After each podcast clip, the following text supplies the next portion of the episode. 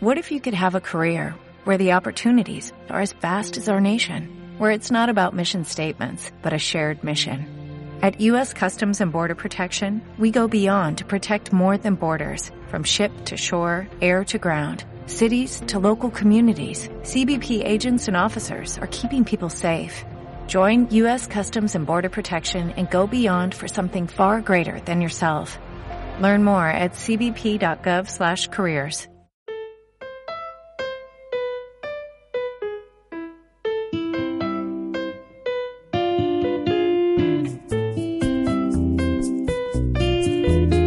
Recomienda Podcast, un podcast de Carmenia.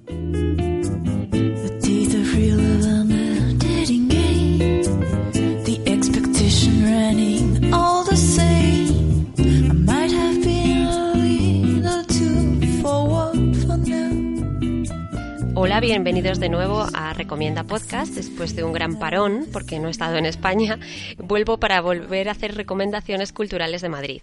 Yo soy Carmenia y si estás escuchando esto, vas a escuchar un podcast sobre la exposición de Titanic.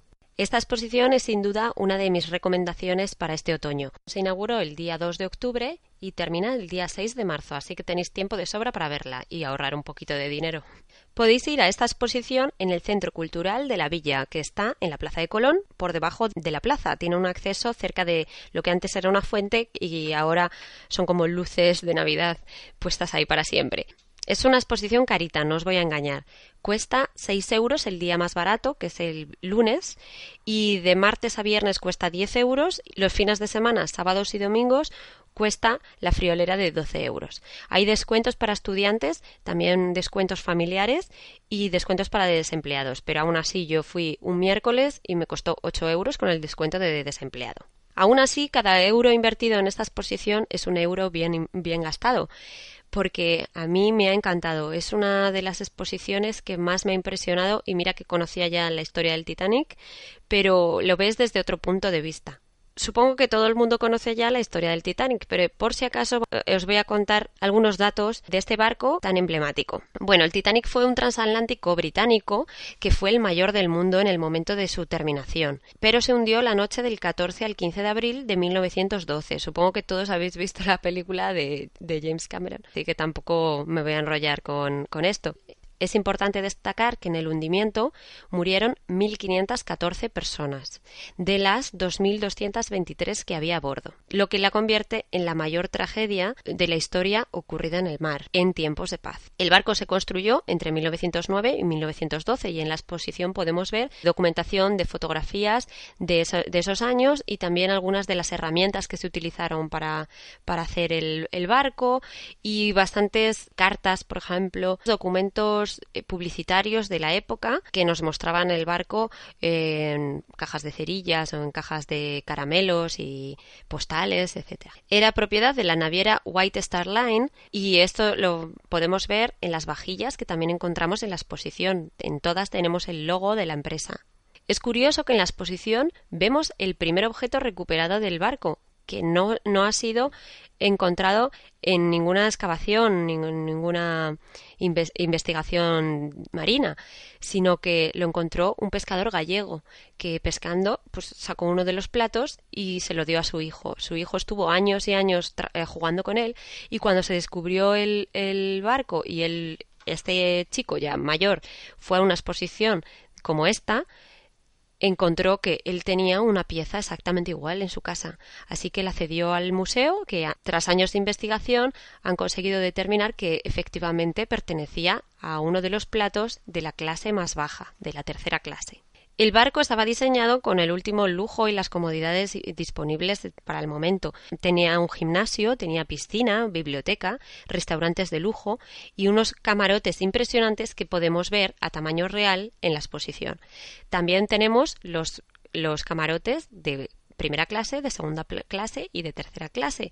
También el famoso pasillo con las puertas blancas que recordaréis todos de la película. La exposición hace especial hincapié en aquellos pasajeros que, perecieron durante este horrible accidente. Tenemos documentos que hablan sobre ellos, fotos y también algunas pertenencias sacadas de sus cuerpos de debajo del mar. es bastante increíble cómo se han conservado los pasaportes o las cartillas, los billetes originales de los, de los viajeros o artículos como relojes y joyas. Una de las historias que más me sorprendió es en la que se basó la película, la historia de amor de un hombre y una mujer que iban a bordo del Titanic. Él estaba casado y tenía hijos, y ella era dependiente en la tienda que él poseía. Los dos decidieron fugarse y compraron unos billetes para el Titanic. Dentro del Titanic, ella se quedó embarazada. Pero ella consiguió salvarse, mientras que él no. Mm, la historia que conocemos todos de la película de Titanic está basada en esta pareja.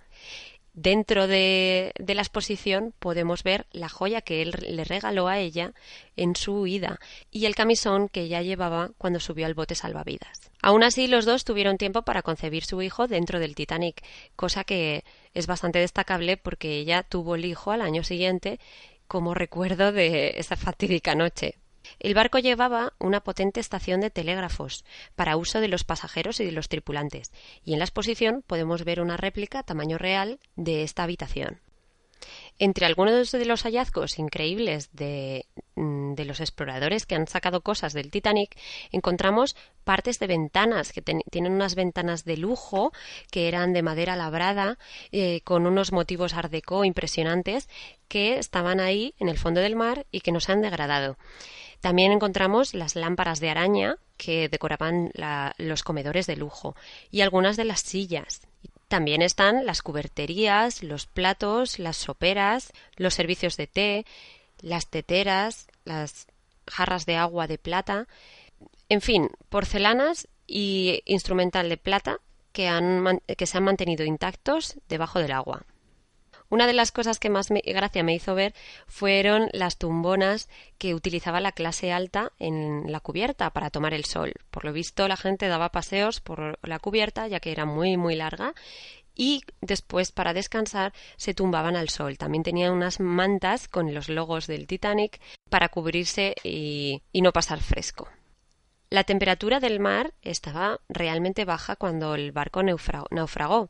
Como sabéis, la temperatura de, congelación del agua salada es más baja que la del agua dulce, con lo cual el agua no estaba helada, pero la, la sensación térmica era muy baja. Era entre 0 y menos 3 grados. Lo que supone que un cuerpo humano aguanta solamente 20 minutos con esa temperatura. Lo que nos cuentan en la exposición es que creen que el 90% de las muertes del barco se debieron a la hipotermia y no al ahogamiento. Para que nos hagamos una idea de esta temperatura, en la exposición hay una pared de hielo para que los espectadores puedan tocarla y sentir el frío se nos sugiere mantener la mano pegada contra el hielo el mayor tiempo posible para comprobar el dolor físico que provoca el frío. Pero yo no aguanté más de cuatro segundos y me dolía bastante la mano. O sea que imaginad lo que sería estar veinte minutos sufriendo ese dolor intenso en todos los miembros de vuestro cuerpo. La historia también nos cuenta momentos felices y de superación de familias que consiguieron salvarse y que consiguieron llegar a tierra firme. También nos muestra cartas de algunos supervivientes después de haber sido rescatados y las contradictorias portadas de los diferentes periódicos del momento. En definitiva, si te interesa un poco la historia del Titanic, ve a ver la exposición porque te vas a quedar asombrado. Hay muchas historias que no conocemos y que ocurrieron allí y que son historias que no deberían quedarse en el olvido. Os recomiendo encarecidamente esta exposición y si vais, pues contadme por las redes sociales lo que os ha parecido. Muchas gracias por escuchar este programa y espero que os haya gustado la recomendación de hoy. Un saludo, hasta luego. Si quieres contactar conmigo, utiliza el Twitter. Soy arroba Carmenia Moreno o arroba recomiendapod. Este podcast tiene licencia Creative Commons. La música utilizada está extraída de Jamendo y la dulce voz que pone título a este podcast es de Gemasur.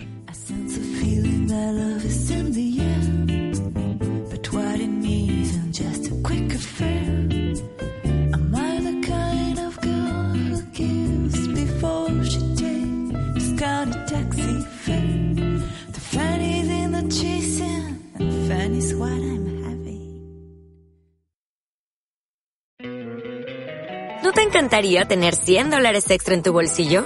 Haz que un experto bilingüe de TurboTax declare tus impuestos para el 31 de marzo y obtén 100 dólares de vuelta al instante.